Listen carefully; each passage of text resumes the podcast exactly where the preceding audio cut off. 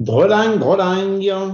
Ah, j'aime ce petit jingle fait maison, le jingle de Franck Lefebvre qui arrive sans crier gare. Vas-tu bien, mon cher Franck? Super, Guillaume. Euh, bonjour, bonjour. Eh bien, bonjour, bonjour, bonjour à tous les, toutes les auditrices. On va commencer par les filles et les auditeurs d'amis sur euh, amilaradio.com, en DAB+, sur Paris, Poitiers, La Rochelle, Monaco et une grande partie de la French Riviera et le podcast d'Ami, bien sûr, Ami, le podcast auquel J'espère vous vous êtes abonné ou alors vous allez vous abonner. Mon cher Franck, je voulais te parler d'un sujet que nous aimons bien, tout le monde en parle énormément en ce moment, mais moi je voulais en parler sous un jour dont pratiquement personne ne parle.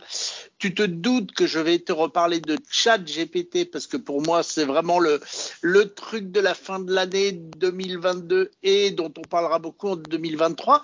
Mais en fait, c'est pas de chat GPT dont je voulais réellement te parler, c'était d'OpenAI, la maison mère qui a lancé ce chat GPT. Et en fait, personne ne dit qui c'est, c'est qui ces gens-là, c'est quoi OpenAI. Hmm. Donc euh, OpenAI, euh, souvent d'ailleurs on, parle de l'entreprise d'intelligence artificielle d'Elon Musk, alors que pour ce que j'en connais, donc je connais pas le détail hein, complètement, mais euh, mais tu me prends un froid comme ça pour ce que j'en connais, Musk il n'y est plus. Musk il, n'y est plus actuellement. Souvent quand on parle d'OpenAI, on parle de son représentant euh, qui s'appelle Sam Altman. Et d'ailleurs, je ne sais pas si tu as vu, il y a, une vidéo super intéressante. Reprenons un peu l'idée. OpenAI, ça a été créé il y a quelques années par un nombre d'entreprises, un certain nombre d'entrepreneurs, euh, plusieurs célèbres. Je crois qu'il y a Peter Thiel qui est là-dedans. Je crois qu'il y a, en tout cas, des gens célèbres de la de la Silicon Valley qui se sont dit que ça valait le coup de mettre un petit peu d'argent. Euh, c'est un euphémisme bien entendu, hein, dans une entreprise qui euh, allait faire de l'intelligence artificielle et qui allait être euh, un les anglo-saxons dire un pur, un pur player, c'est-à-dire un spécialiste, une entreprise qui ne s'occupe que de ça, qui s'appelle OpenAI avec un nom un petit peu ambigu parce que on pourrait croire que que, euh, que, que c'est, ce sont des choses complètement ouvertes et que c'est de l'open source et que, alors que leur modèle est assez complexe dans la pratique. C'est pour ça que je voulais qu'on en parle, parce que quand il y a open dedans, je me suis dit, mais est-ce que c'est des gens qui mettent sur le tapis leur base de connaissances et que tout le monde les utilise comme il veut, ou est-ce que c'est une entreprise qui va gagner de l'argent avec son modèle d'intelligence artificielle qui, il faut le reconnaître, est, plus avancé qu'un Siri ou un Google, à moins que les Siri et Google aient le même, mais qu'ils le cachent pour l'instant. Non, je crois qu'ils, sont plus, avancés parce que leur approche est très différente et que c'est l'approche qui est très disruptive et très et très révolutionnaire. Donc à l'origine, est-ce que c'est ouvert? Donc tu as des morceaux de code ouverts, mais tu sais, on, c'est un sujet qu'on a maintes fois évoqué ici. Il y a il y a deux grosses parties dans quand on parle d'intelligence artificielle et euh, on le répétera jamais euh, assez, euh, il y, a, y, a, deux choses. Il y a d'un côté ce qu'on appelle le code, c'est-à-dire les programmes qui vont, on va, on va revenir dessus, et de l'autre le modèle. Euh, souvent ici, on a utilisé euh, comme comme exemple, imaginons un système, quoi, exemple on ne peut plus réel, hein, qui est fait pour faire de la lecture de radiographie et, euh, souvent, on a dit ici que, que c'était un usage formidable de, l'intelligence artificielle. Comment, comment on va apprendre une machine à lire des radiographies? Je sais pas, on va prendre exemple qu'on prend souvent des mammographies, hein, puisque souvent ce sont des campagnes, donc des grandes quantités de radiographies à analyser. Eh bien, pour apprendre à une machine à faire ça, on va utiliser des technologies, euh, des technologies de deep learning, où on va montrer à la machine, on va on va faire digérer à la machine des paquets d'images euh, qu'on va étiqueter. On dit ça, on dit taguer en anglais. Et, étiqueter, ça veut dire que on va prendre des images et on va leur associer des attributs, et dont un attribut particulier qui va être celui que l'on va vouloir identifier après. Donc, reprenons l'exemple de nos mammographies. On va pouvoir prendre des milliers, des dizaines de milliers, des centaines de milliers de radios et les faire ingérer à la machine, on expliquera juste après ce que veut dire ingérer dans ce contexte-là, et en disant, tiens, celle-ci, elle est négative, celle-ci, elle est négative, celle-ci, elle est négative, celle-ci, elle est positive, celle-ci, elle est négative. L'étiquetage, c'est quand je dis positif ou négatif. Et donc, qu'est-ce que c'est que ingérer? Eh bien, ça veut dire, on prend, on crée un bout de programme, hein, avec souvent ce qu'on appelle des réseaux neurones convolutifs, c'est-à-dire ce, ce, ce, ce, sont des ce sont des programmes qui vont pas tellement fonctionner comme comme on enseigne souvent la programmation. Hein. On, on, souvent on dit la programmation, ben, l'ordinateur, on va euh, le, le, faire lui faire trier des choses en, en lui disant ah ben si d'ailleurs d'où l'expression ordinateur quelque chose qui met de l'ordre euh, en français alors qu'en anglais, hein, pour mémoire, des computers, quelque chose qui calcule, on voit là, aussi qu'il y a encore une différence culturelle. Donc, un, la programmation classique, hein, euh, ce qu'on appelle la programmation procédurale classique, hein, c'est que on va dire à la machine, euh, voilà, si euh, si on, prend une fiche dans, dans une base de personnes, si c'est monsieur, tu dis, si le sexe est mâle, tu dis bonjour monsieur, si le sexe est femelle, tu dis bonjour madame. C'est-à-dire que on est sur des espèces d'arbres décisionnels toujours qui sont très, très prédictifs. Euh, et donc, on, on, sait exactement ce qui va se passer. Il euh, n'y a pas de surprise. Et c'est d'ailleurs la raison pour laquelle très souvent les gens disent ah ben puisque puisque ce sont des humains euh, qui ont programmé la machine, euh, la machine ne fera que, que ce que nous lui avons demandé de faire.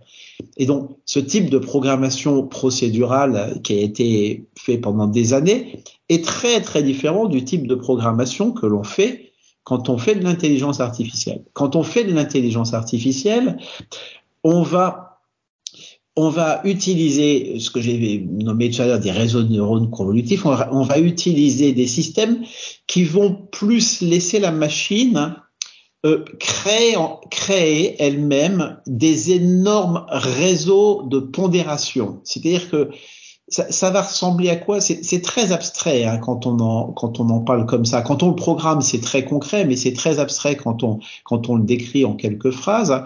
C'est que on va alimenter la machine avec des paquets d'informations et c'est à partir de ça qu'elle va créer des espèces de, de conclusions probabilistes sur ce qu'on va sur ce qu'on va lui donner. Donc je reprends mes images, eh bien on va lui donner mes mammographies, on va lui donner des mammographies en disant tiens celle-ci est positive, celle-ci est négative, celle-ci négative et, ainsi de suite. Et ce très, ce très grand paquet d'informations va permettre à la machine de, de se créer une espèce de, de filtre plus ou moins sélectif. Mais, mais elle va le créer tout seul ce filtre, ce filtre plus ou moins prédictif. Donc, bien sûr, on pourrait s'amuser à calculer ça à la main, hein, mais, mais on est sur des volumes de données qui sont tellement gigantesques que c'est totalement, totalement inenvisageable. Et donc, à un moment, on va avoir ce qu'on appelle un modèle, et ce modèle, espérons, va être suffisamment performant pour que si on injecte une nouvelle radio, une nouvelle mammographie, eh bien, à partir des pondérations qu'il a définies, lui, en apprenant avec beaucoup, beaucoup d'images, eh bien, il va être en mesure de dire, eh bien, la probabilité la plus forte est pour que ce soit positif ou la probabilité la plus forte est pour que ce soit négatif. Tu, tu, J'arrive à être à peu près clair là, Guillaume, ou pas? Oui, absolument. En plus, on en avait déjà parlé et je, je, je suis, euh, je pense que c'est complètement clair. En fait, pour, pour, la résumer en deux secondes, on fait apprendre à la machine. On va lui donner euh, 1000 photos avec Franck Lefebvre sur la photo et 1000 photos avec Guillaume Richardot pour qu'elle apprenne nos têtes. Et puis après, on va lui montrer une photo sans lui dire si c'est toi ou si c'est moi. Et comme elle en aura tellement vu avec nos têtes qu'elle sera capable de dire bah oui, c'est Guillaume Richardot ou Franck Lefebvre. Voilà, c'est exact, c'est exactement ça. Mais on voit bien que que on n'a plus euh, on n'a plus d'information qui, qui est vraiment discriminante en informatique quand on a une information discriminante ce n'est pas un jugement moral euh, c'est une information qui nous permet d'être sûr de de ce qu'on va de ce qu'on va avoir à la fin. Tu vois, je je sais pas si je prends si je gère des feuilles d'impôt, eh ben en fonction de tes revenus, je vais être certain que tu es dans telle tranche d'imposition ou telle tranche d'imposition. C'est-à-dire qu'on est sur un système qui est parfaitement prédictible parce que les règles qui vont nous permettre d'arriver à nos conclusions sont des rêves qui ont été sont des règles qui ont été données de façon explicite. Euh, et donc, quand on travaille avec de l'intelligence artificielle, nous n'avons plus de règles explicites. La, la, règle, elle est quelque part complètement diffuse dans ce que nous avons appelé le modèle. Et donc, je reviens sur notre histoire d'OpenAI. Tu vois bien que si, si je parle de l'apprentissage que l'on peut faire avec les radios, la valeur, elle va être dans deux, dans deux parties. Elle va être d'un côté dans le programme informatique qui va accepter les données pour créer le modèle, pour définir ses pondérations, et elle va être à côté dans le modèle qui va lui contenir ces ensembles de pondérations. Et donc, on pourra même dire que l'essentiel de la valeur va être dans le modèle, parce que tous les algorithmes et, tout le côté programmation que, qui a été cité tout à l'heure, eh ben, là, je vais pas dire qu'il n'y a pas à innover, mais ce sont des choses qui sont assez connues, c'est des choses qui sont très souvent issues de travaux universitaires, qui euh, sont publiées, qui sont parce que et, et, la vraie valeur est beaucoup plus dans, dans tu le. Tu veux dire que c'est ce qu'ils en font qui change, c'est pas tellement ah. les lignes de code pour le faire, c'est ce qu'ils en font, ce qu'ils font avec. Exactement, exactement. Comme comme nous pourrions dire que que la valeur qui qu'il y a dans ton dans le système de, de de, de fermeture de tes portes chez toi n'est pas dans la serrure, mais dans la clé. C'est-à-dire que la serrure, tout le monde sait comment elle va être fabriquée, comment, mais la donnée, c'est la clé qui connaît la donnée. Et donc, euh, il est beaucoup plus intéressant d'avoir euh, la clé que de savoir comment, quoi, de, de connaître ce qu'il y a sur la clé que de connaître le fonctionnement de la serrure. C'est tout à fait, c'est tout, c'est tout à fait similaire. Et donc, dans l'exemple d'OpenAI, eh bien, il y a un certain nombre de choses qui sont parfaitement connues, parfaitement diffusées sur sur tout ce qui est le code, tout ce qui est la partie programme. Par contre, sur sur le modèle, les choses sont beaucoup plus confidentielles. Donc après, il y a des choses qui sont partagées dans des cadres universitaires, il y a des. Mais si toi ou moi voulons avoir à cet accès à cette information-là, nous ne pouvons pas. Et est-ce que donc est-ce qu'on peut reprocher est-ce qu'on peut reprocher ça à OpenAI Je sais pas. Donc ils vont le vendre en fait. Tu penses qu'ils vont vendre leur savoir-faire Mais, mais aujourd'hui, euh, aujourd'hui, c'est ce qu'ils font déjà. C'est-à-dire que euh, ChatGPT est une est un modèle particulier euh, de la machine OpenAI, si tu veux. Et donc celui-ci, on en parle puis avec pas mal de marketing autour et de marketing hyper efficace, hein, on en parle beaucoup, mais c'est pas le premier modèle. OpenAI, euh, en 3-4 ans, a, a, dû, a dû livrer 4 ou 5 modèles. Oui, mais c'est le premier modèle qu'on montre vraiment au grand public, puisque là, n'importe qui peut faire jouer avec, et, et avant, non. Donc c'est vrai, c'est-à-dire que ce qu'ils ce qu'ils ont fait jusqu'à maintenant, les modèles, euh, ça doit faire trois ans environ que l'on peut accéder euh, à des modèles de, de, de, du système qu'on appelle GPT-3, euh, et, et, et, sauf que sauf qu'on peut y accéder de façon programmatique, donc en, en écrivant un programme. Euh, là, ce qu'ils ont fait, c'est un truc tout bête, hein, c'est qu'ils ont juste mis une page web en face du modèle, ce qui fait que que tout un chacun peut s'amuser à jouer avec. Euh, mais, mais tout tâche, quoi, avec un tout petit peu de programmation, on peut s'amuser à jouer avec euh, les autres modèles. Celui-ci est, est, très impressionnant parce qu'ils l'ont optimisé pour être très performant sur le dialogue.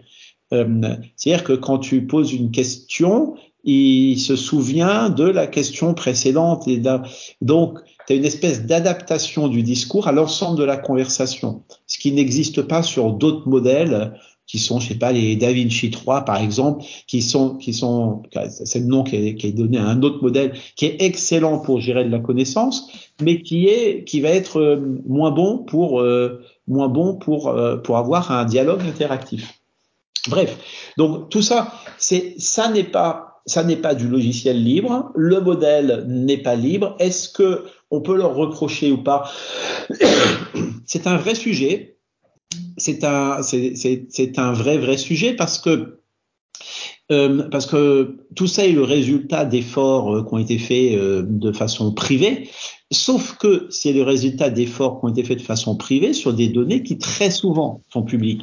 Par exemple, on parle souvent de la capacité de ChatGPT ou GPT-3 d'une façon générale euh, à faire des programmes. C'est assez génial. Aujourd'hui, ce système, tu lui demandes de faire un bout de programme euh, et puis une fonction, tu lui précises le langage, il parle quatre ou cinq langages et il va te dire, il va, il va, il va te donner un programme qui va être commenté, qui va être souvent écrit de façon pas stupide, assez efficace.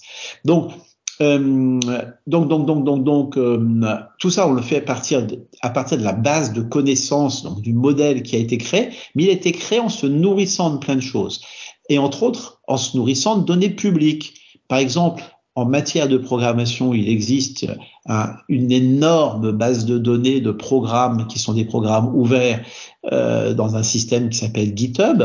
Euh, et donc, ils ont nourri beaucoup le modèle avec GitHub, ce qui fait que si tu demandes aujourd'hui une fonction quelconque, qui t'écrive un bout de programme, il va te donner un bout de programme qui ne sera bien entendu pas une copie directe de quelque chose qu'il aura eu autre part, mais qui sera une reformulation, qui sera une création à partir d'informations qui ont été enseignées, à partir de choses qui ont été créées autre part. Donc, Imagine, toi, Guillaume, tu écris un programme, tu le mets sur GitHub, ce programme va nourrir le modèle type ChatGPT et, euh, et, et, puis un tiers va demander d'écrire un programme et ChatGPT va le faire grâce à la connaissance qu'il a acquise à partir de ton programme. Et là, il y, a, il y a, clairement une question morale qui se passe non seulement sur le droit d'auteur, euh, mais également sur la reconnaissance de la production euh, intellectuelle. C'est-à-dire que si, si demain je te dis, tiens, est-ce que tu peux euh, écrire une pièce de théâtre sur Richard VII et que tu reprends à peu près le scénario de Shakespeare, ben, c'est pas vraiment du plagiat, mais il y a un truc. Et donc là, il y a un vrai sujet euh, sur lequel je pense que beaucoup de gens vont avoir à statuer, aussi bien dans les gens qui produisent de la connaissance, euh, les, programmeurs, les, universitaires, les écrivains, puisque il se nourrit énormément, on le nourrit énormément de bouquins et de littérature, euh, mais également les juges et les juristes qui, à mon avis, vont avoir à se pencher sur ce sujet de façon très sérieuse. Sujet passionnant dont on pourrait causer pendant des heures, mais malheureusement le temps nous était parti.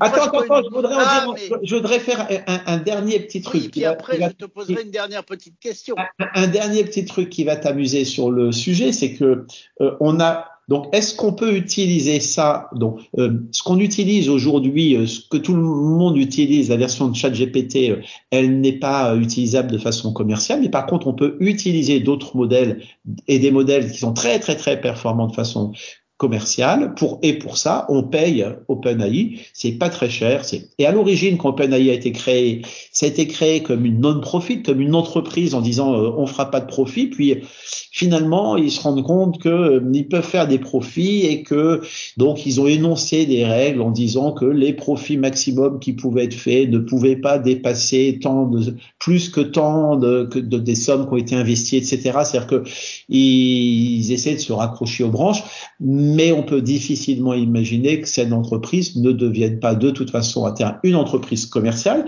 Et quand on interroge Sam Altman, il y a une vidéo qui a été publiée sur des réseaux il y a pas longtemps de Sam Altman donc qui s'occupe de Panaï, disant, eh ben voilà, euh, aujourd'hui, tous les gens qui ont investi dans l'entreprise l'ont fait sans idée du modèle économique et de la façon dont ils allaient pouvoir rentrer dans leurs frais.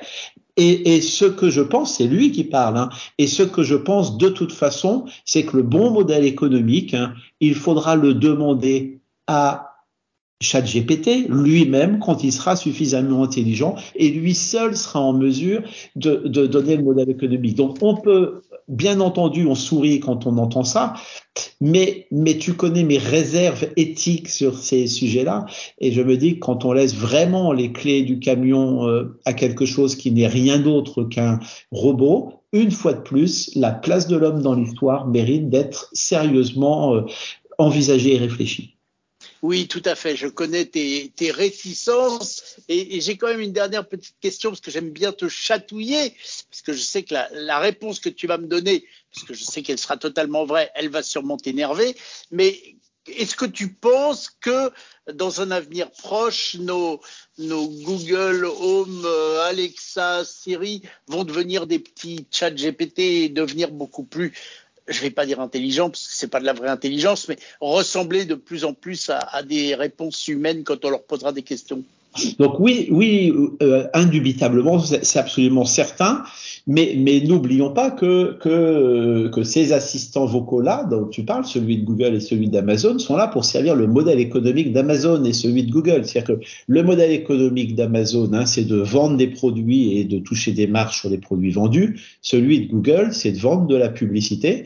Euh, donc euh, aujourd'hui, quand les gens jouent avec ChatGPT, euh, il n'y a pas de modèle économique derrière, direct. Donc la réponse, elle n'est pas biaisée, elle est complètement euh, sincère et neutre. Euh, bien entendu, quand ça arrivera chez Amazon ou chez Google, ça sera très impressionnant, mais par définition, ça sera pas neutre, puisque je vois pas pourquoi une entreprise comme cela, et c'est tout à fait normal, euh, ferait, produirait, dépenserait beaucoup d'argent pour produire un service euh, dans lequel elle ne trouve pas de rentabilité. On est complètement d'accord. Et alors, une dernière petite question, parce que là, je voudrais vraiment te poser la question. Je me la suis posée pendant toute la semaine avant notre enregistrement et j'ai évidemment trouvé la réponse très facilement. Je voudrais savoir si tu as la même que la mienne. Euh, euh, on connaît euh, le, test de Turing, c'est-à-dire que tu poses une question à une machine et elle te répond et c'est à toi de savoir si c'est une machine ou si c'est un humain. Alors avec ChatGPT, ça peut être troublant. Et je me suis dit, qu'est-ce qui pourrait, quand je pose une question à GPT et quand il me répond, qu'est-ce qui pourrait tout de suite, avec euh, aucune difficulté, me faire savoir que c'est une machine et pas un humain? Donc, euh, je ne sais pas te répondre. Toi, si tu as une réponse, ça va m'intéresser beaucoup. Je, je ne sais pas répondre à ça parce que aujourd'hui, les interfaces qui sont proposées sur ces modèles-là sont des interfaces qui sont biaisées en aval de la réponse. C'est-à-dire qu'il y a un certain nombre de sujets sur lesquels, euh, de toute façon, le, le, système est programmé pour ne pas te donner de réponse. Euh, tout ce qui pourrait, euh, tout ce ça, ça, concerne un tas de sujets qui sont des sujets très très sensibles, comme la médecine, ou des sujets comme des choix avec des jugements de valeur, euh, ou des sujets qui sont des sujets qui risqueraient d'être considérés comme politiquement incorrects. Donc, les réponses sont extrêmement filtrées. Euh, J'aurais tendance à te dire que aujourd'hui, il est fort probable que s'il n'y a pas de filtre dans les réponses, la machine euh, passe le test de Turing. Euh, T'en dis quoi, toi? Eh ben moi j'en dis tout simplement que ce qui me laisse penser que c'est une machine, c'est le temps qu'elle met à te répondre. Ça va trop vite pour que ça soit un humain. ouais. Ouais, tu as, donc tu, peux le dire, c'est-à-dire que c'est le test de Turing inversé. Ah, moi, c'est le test de Turing. Je lui oh. pose une question, elle me répond en une demi-seconde en me faisant une phrase qui fait 10 mètres de long. Je me dis, ça ne peut pas être un humain. Voilà, c'est le test de Turing à l'envers, mais c'est drôlement intéressant comme concept. C'est-à-dire que on sait que c'est une machine, non pas parce qu'elle n'est pas capable d'être un humain, mais parce que l'humain n'est pas capable d'être cette machine-là. Super. Voilà, eh bien, c'est là-dessus que nous allons nous quitter, mais nous retrouver bientôt pour de nouvelles aventures. J'en profite pour rappeler que si vous voulez nous donner votre avis sur tous ces sujets que nous traitons ou nous proposer des sujets, le 01 76 21 18 10 vous attend, hein, la boîte vocale euh, d'Ami, Ami la radio et Ami le podcast. Abonnez-vous aussi. Mon cher Franck, merci beaucoup et à bientôt pour de nouvelles aventures.